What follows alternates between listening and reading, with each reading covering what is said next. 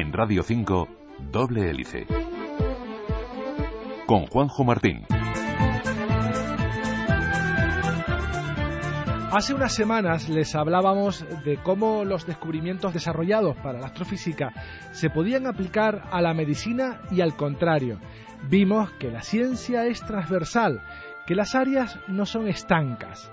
Lo que se inventa para un fin determinado puede acabar usándose para algo completamente distinto. Hola, bienvenidos a Doble Hélice. Hoy les contaremos otro ejemplo. Hoy les hablaremos de arqueología y de cómo unos métodos diseñados en principio para otros fines están ayudando a nuestra invitada a conocer cómo fue la vida de los neandertales. En los últimos años nuestra visión sobre este medio ancestro de los seres humanos ha cambiado.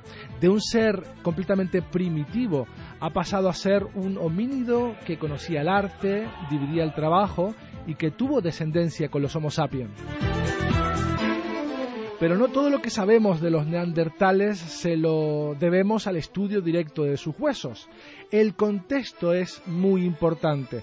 Saber si hacían fuego todos los días, si cultivaban, si lo hacían con regularidad o no, e incluso determinar el clima que tenían.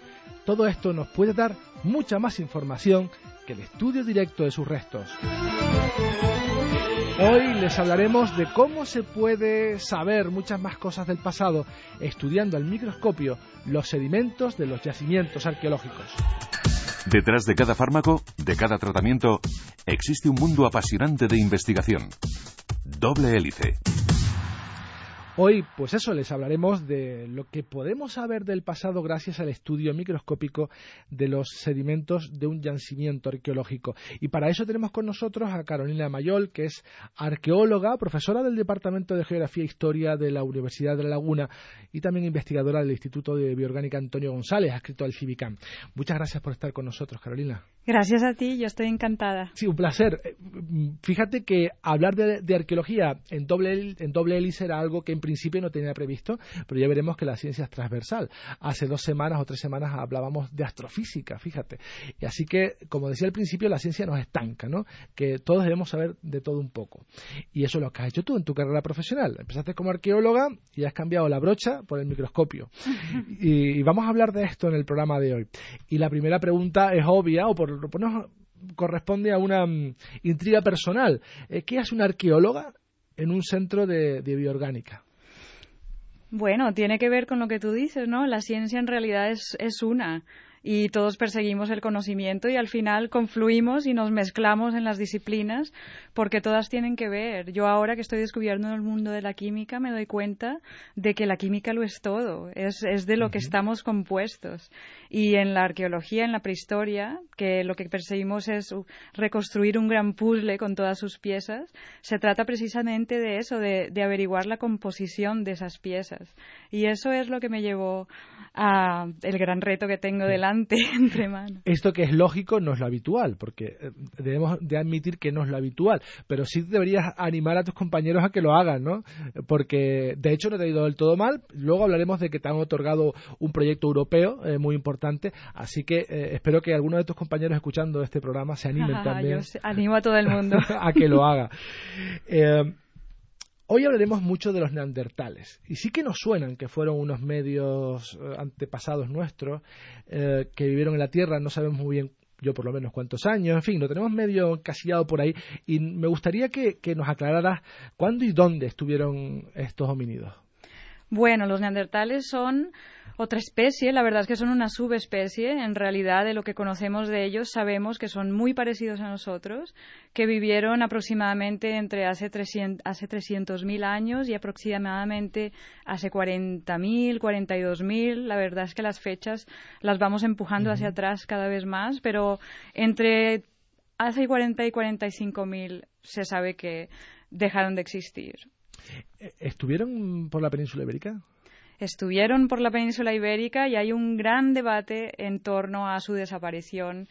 Em, con relación a la península ibérica. Luego hablaremos de, tus teorías, porque también eh, gracias a ese estudio que has hecho con el microscopio, pues tienes tus teorías.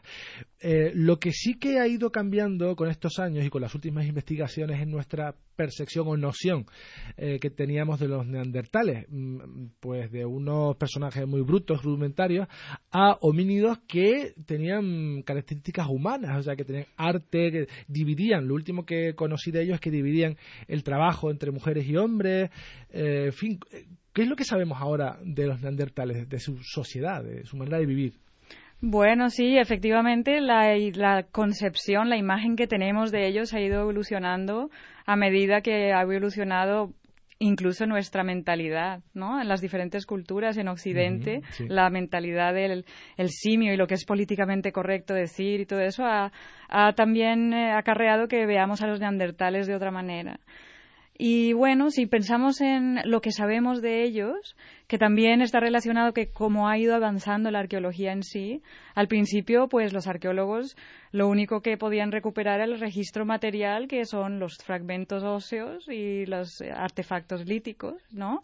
Esos, ese registro material ya nos brinda bastante información, incluso analizándolo así a simple vista podemos ver Em, investigar los huesos para ver que tienen trazas de haber sido descarnados y sabemos que consumían animales, que eran unos megacarnívoros, por ejemplo, eh, que tenían unos útiles bastante sofisticados. Tenemos evidencias de herramientas líticas que eh, no solo podemos eh, averiguar sus cadenas técnicas de fabricación, que son complejas, que requieren eh, una cognición compleja, sino que además, pues, cosas como el abastecimiento de la materia prima, cómo se abastecían, cómo gestionaban la materia prima. Esos son el tipo de cosas que hemos ido sabiendo sobre las capacidades cognitivas de esos neandertales, sobre su alimentación. Y a medida que va avanzando la arqueología, en sus métodos, por ejemplo, ahora está de moda la genética. Gracias a las aplicaciones genéticas a la arqueología, pues conocemos cosas como, por ejemplo, eh, no solo la aportación genética que, que, tuvo esa especie a la nuestra, que es en torno a un 4%, así que somos un poquito neandertales. Somos un poco neandertales. Somos un poco neandertales. Sino también cosas como, eh, pues, eh, entre otros yacimientos, el Sidrón, que es un yacimiento que, que, es de mm, paleolítico medio, de neandertales clásicos, digamos, de los más antiguos, pues tiene un registro espectacular que se ha estudiado con los métodos más avanzados de paleogenética y a partir de ello hemos llegado a conocer que tenían eh, relaciones entre familiares, eh, qué, tamaño de, familia tenían, datos muy específicos. Eh, todo con la información escondida, la información genética escondida, atrapada en esos huesos. Ahora la apuesta, la apuesta mía es la apuesta por la geoarqueología, es exprimir el registro sedimentario eh, la tierra en la que se encuentra el registro fósil neandertal eh, al máximo, con todas las técnicas que tenemos a la mano, porque mm, nos hace falta información del día a día. información, lo que haces tú todos los días es lo que te define, ¿no? Claro. Y, y, ese registro nos hace falta porque el tiempo que lo estamos midiendo a escala muy grande cuando excavamos. Si nosotros tenemos en cuenta que un suelo de ocupación humana neandertal puede tener unos cuantos centímetros de espesor, uno o dos, es muy difícil estudiar, hacer arqueología a esa escala. Y ahora, a, escala microscópica y a escala molecular, nos permite la tecnología acercarnos al registro en el tiempo para disectar esos suelos de ocupación y exprimir la información eh, en centímetros de sedimento para intentar responder a grandes eh, preguntas que no hemos respondido, básicas, como aparte de los animales, ¿qué más comían? No puede ser que fueran hipercarnívoros como un tigre o un león. ¿Qué plantas comían? El registro hasta ahora arqueológico no nos ha permitido conocer eso. Y esos estudios microscópicos que haces de esa capa tan fina de los yacimientos, eh, ¿la realizas antes o después de empezar las excavaciones arqueológicas? Bueno, la verdad es que como geoarqueóloga el trabajo es una cadena operativa que empieza en el campo, ¿no? Y empieza con los ojos bien abiertos para, para saber dónde es bueno muestrear, dónde es bueno excavar, ¿no? El geólogo, el geoarqueólogo es que es el que la persona que se encarga de primero identificar qué está en, en su posición original, o, o que no lo está, ¿no? Hay muchos contextos arqueológicos que pueden haber sido arrastrados por un río o por el viento, por, eh, por otros procesos, y eh, a veces es bastante sutil eh, poder llegar a conocer eso. Eh, claro. es que en 40.000 años ha podido pasar de todo en ese lugar. Y, y, no tiene y con suerte está todo en su sitio. O sea, lo normal es que no, no esté nada en su sitio. Sí, no solo físicamente, sino que hay procesos eh, químicos que destruyen el registro y lo hacen desaparecer. Claro. Y en un yacimiento, bueno, un arqueólogo, eh, por pues haciendo su trabajo de, de detective, puede llegar hasta un lugar donde él piensa, intuye que hay restos neandertales, ¿no? Y claro, es un área grande. Una cueva, por ejemplo.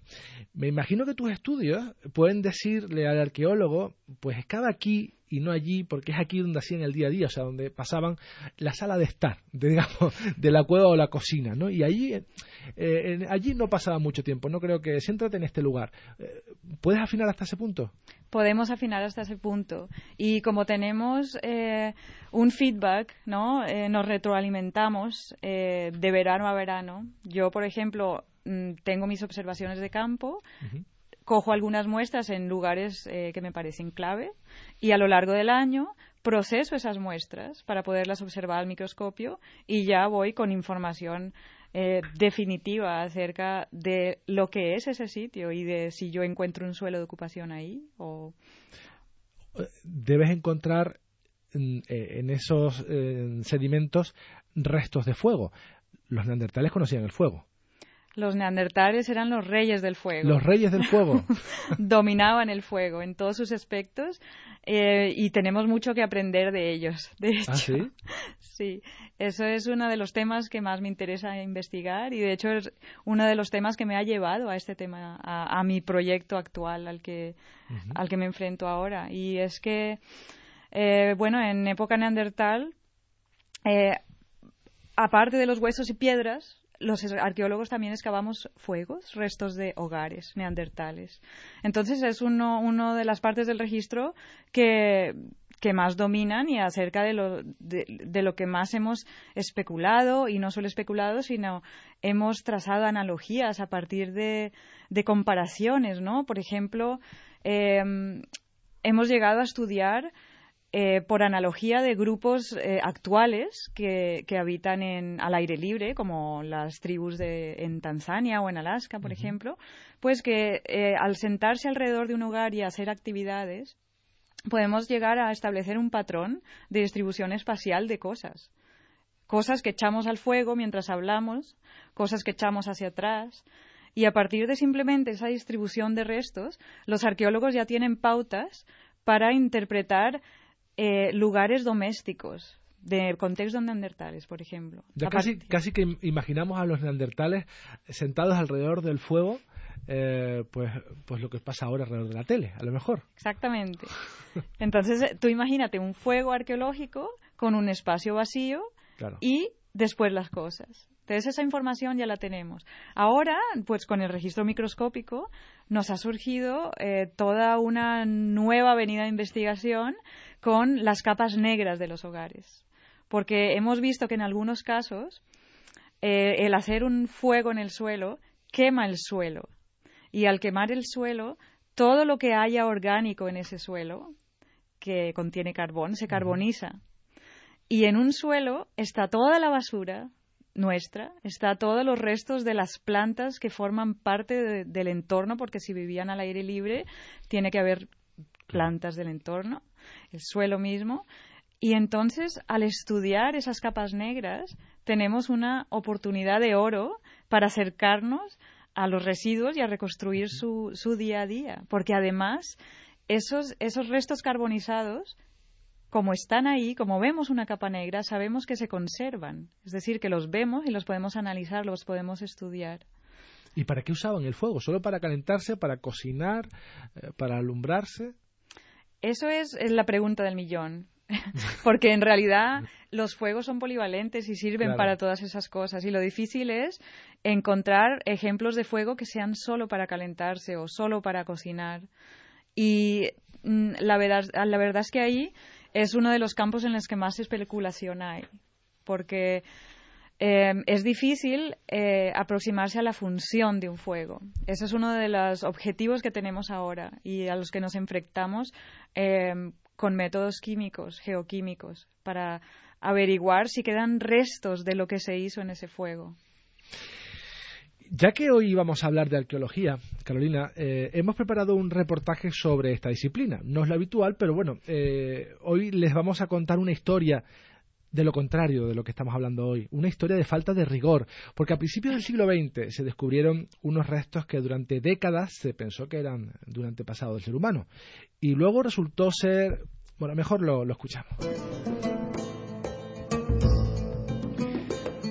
En una cantera cercana del pueblo inglés de Pildon, un trabajador encontró un hueso que llevó a Charles Dawson, un abogado y arqueólogo aficionado. Se trataba de un fragmento de parietal humano de color oscuro.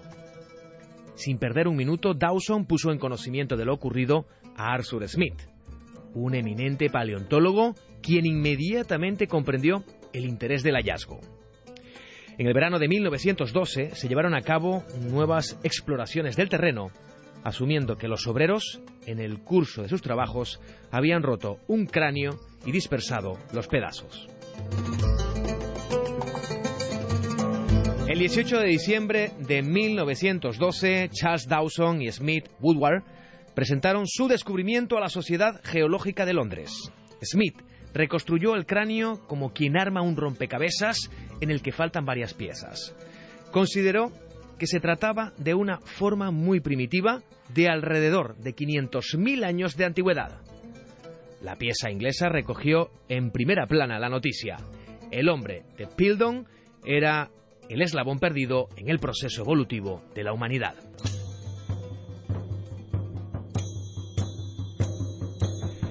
Pero pronto llegaron las dudas.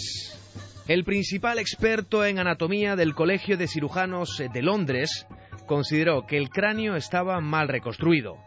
Pensaba que su capacidad debía ser mayor y que debía parecerse más a, como él mismo dijo, un burgués de Londres. El dentista y arqueólogo aficionado Alban Marson se dedicó a estudiar a fondo los materiales hallados por Dawson y Smith, que estaban en el Museo Británico de Historia Natural. En la primavera de 1936 llegó a la conclusión de que el camino de la mandíbula de Pildon pertenecía a un mono. Como consecuencia de estas indagaciones, otro científico tuvo la idea de efectuar un examen microscópico de la dentición de los restos de Pildon. En conclusión, la mandíbula era un orangután y el canino había sido añadido posteriormente.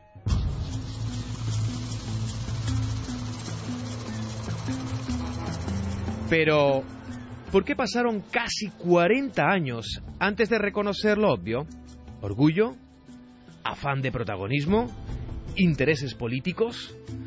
Por desgracia, para el orgullo humano, el hombre de Pildon era un fraude Posteriores descubrimientos demostraron que en realidad sucedió lo contrario. Los más antiguos cráneos de tamaño comparable a los de los humanos de hoy en día tienen unos pocos centenares de miles de años, mientras que nuestra característica fisiológica más notoria, la posición erguida al caminar, tiene al menos 5 millones de años de antigüedad. Doble hélice, con Juanjo Martín.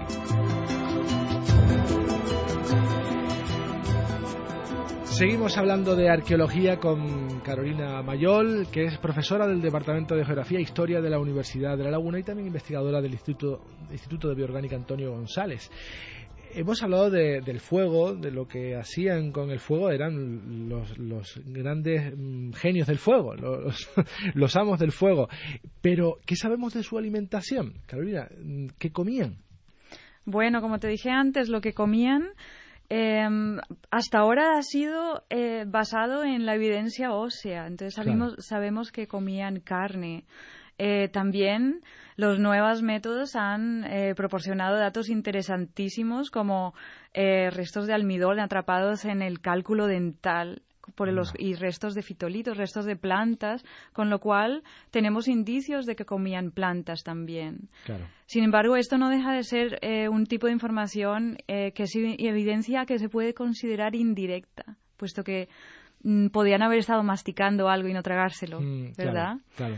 Eh, en, nuestro equipo, este, esta es una de las investigaciones que estamos eh, haciendo ahora, a intentar a escala molecular obtener información dietética.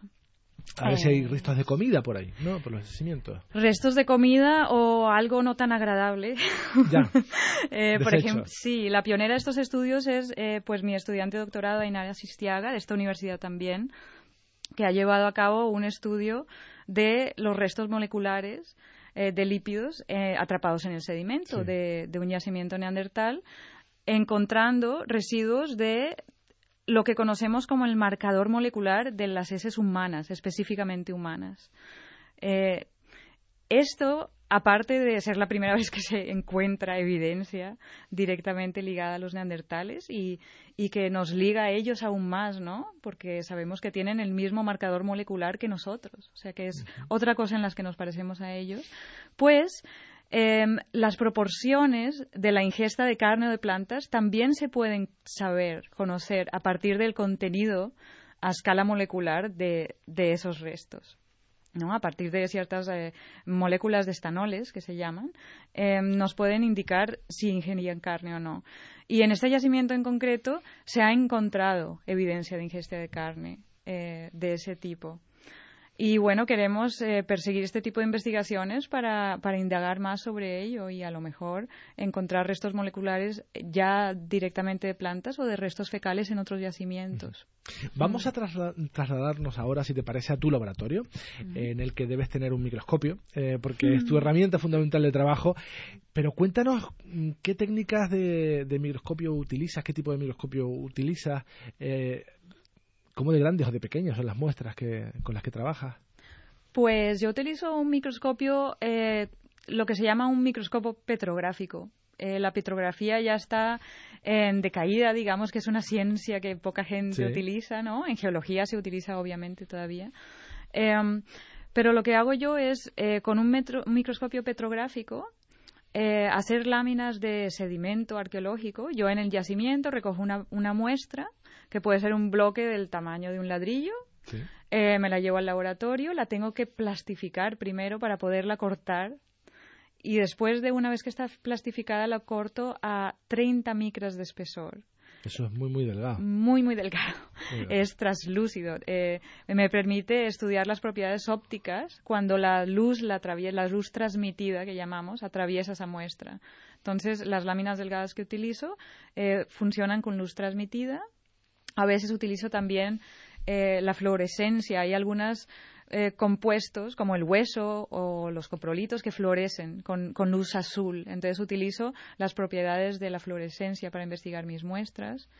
Y bueno, llego a, una resolución de hasta 400 aumentos. Para ver las cosas más, más chiquititas.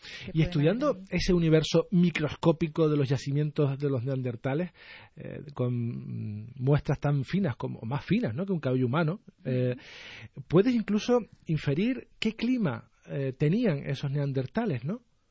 Sí, podemos. Y el potencial que tiene el estudio de las láminas delgadas es que estamos viendo el clima o la dieta o cualquier otro aspecto de la vida neandertal en su contexto. Es decir, si yo me encuentro un resto microscópico de hoja, me lo voy a encontrar insertada en un suelo de ocupación neandertal. Eso es clave, realmente para poder decir que esa vegetación está asociada a ese neandertal. Claro, evidentemente no ves directamente el tiempo que hacía en ese momento, pero tienes pistas en esas muestras que te indican eh, qué clima hacía, si era un clima húmedo, seco, si había mucha vegetación, si era desértico, e incluso cómo iba cambiando, ¿no? Porque a medida que vas profundizando en, esa muestra, pues puedes ir como mm, viajando en el tiempo.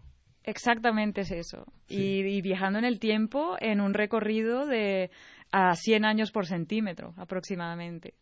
Entonces, ¿Y, hubieron cambios en el clima? Y hubieron cambios en el clima, sí. Eh, aquí el reto está en eh, ligar toda la información para que tenga sentido estos datos que yo estoy extrayendo, tengo que cruzarlos con otro tipo de datos, ¿no? Tanto los, eh, los que nos aportan los arqueólogos como los que nos aportan otras, otras disciplinas que también persiguen lo mismo. Hay expertos en microfauna, por ejemplo, estudian los pequeños roedores y los animalillos que, habitaron junto con los neandertales en esa época y que son especies sensibles a la humedad, al frío y ellos tienen sus datos eh, a partir de la microfauna. Están los antracólogos, los que estudian los restos de carbón, que pueden reconstruir la vegetación a partir del tipo de árboles que había, por ejemplo. Los, los paleobotánicos especializados en el estudio de fitolitos, que son los restos diminutos silíceos de las plantas, que son diferentes según la especie de la que se trate. También nos da información paleoclimática, paleoambiental. Y bueno, todo este tipo de información, al final, la importancia que yo le veo es que surge del yacimiento, surge de, nosotros los arqueólogos, ¿no? Hasta hace poco, eh, el clima que nosotros conocíamos y que asociábamos a las sociedades prehistóricas era un clima reconstruido a escala global, entonces, no sé si te suenan los, los barcos que llevan al medio del Atlántico o del Mediterráneo y hacen sondas marinas O, en los, o sondas en el hielo en la que extraen eh, información de todos los foraminíferos que vivían en el mar y que, y que registran, por el tipo de oxígeno que consumían, registran la temperatura de esa época, pero a una escala, global. Y te hablan de cambios climáticos, glaciaciones. Eh, exacto, exacto. Pero ustedes pueden saber qué clima hacía en ese yacimiento. Claro, exacto. Y, eso es muchas veces es muy local. Eh, la gente vivimos en, en econichos, ¿no? Vivimos en, en sitios que a lo mejor por, por una razón geográfica, geológica, estamos resguardados por de los vientos o... ¿Y los neandertales desaparecieron de la península ibérica por el cambio climático? ¿Por un cambio climático? Uy, eso eh, no creo que sea blanco y negro de esa manera. ¿Influyó? Y yo creo que el, el clima influyó. Yo creo que el clima en, en un eh, mundo prehistórico siempre es un factor muy influyente. Si a ti te pusieran a vivir al aire libre y dependieras directamente del clima, pues está claro. cualquier fluctuación climática eh, que para nosotros eh, no es tan importante, para ellos tenía que ser muy importante. Y la verdad es que cuando vemos el grado de variabilidad climática que hubo en la época de los neandertales, que fue un, un periodo muy inestable de, de climático, vemos que eso tuvo que influir, tuvo que tener algo de por último, he reservado dos minutos de esta entrevista para primero darte la enhorabuena por un proyecto europeo que te han conseguido esta semana y para preguntarte qué va a suponer para tu línea de investigación esta inyección, este proyecto europeo. Uy, primero que todo, eh, formar un equipo que esté motivado y, y, entrenado para abordar el registro orgánico en su contexto, en, para la arqueología, no solo para el mundo de los neandertales, sino en general. Vamos a exprimir el registro orgánico eh, microscópico y molecular. Y lo vamos a hacer, seremos pioneros en ello y lo vamos a hacer desde aquí, desde la Universidad de La Laguna. Así que eh, tengo mucha ilusión de lo que va a salir de esto. Fantástico. Pues ha sido un placer. Eh, Carolina Mayol, arqueóloga, eh, profesora del Departamento de Geografía e Historia de la Universidad de Laguna, también investigadora del Instituto de Bioorgánica Antonio González. Muchísimas gracias por haber estado con nosotros. Ha sido un placer y nos ha encantado este viaje al pasado para hablar de los neandertales y su contexto. Gracias. Gracias a ti. Hasta luego. Adiós.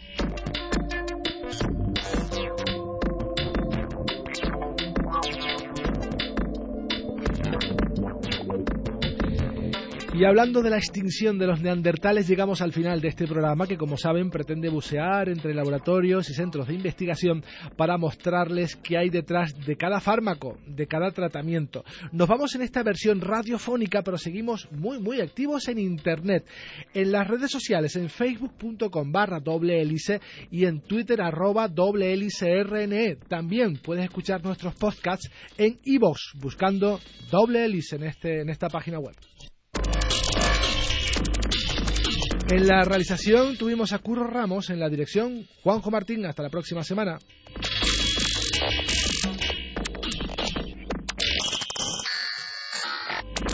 Doble Hélice es una iniciativa de la Universidad de La Laguna y Civicán, con financiación del séptimo programa marco de la Unión Europea a través del proyecto IMBRAIM.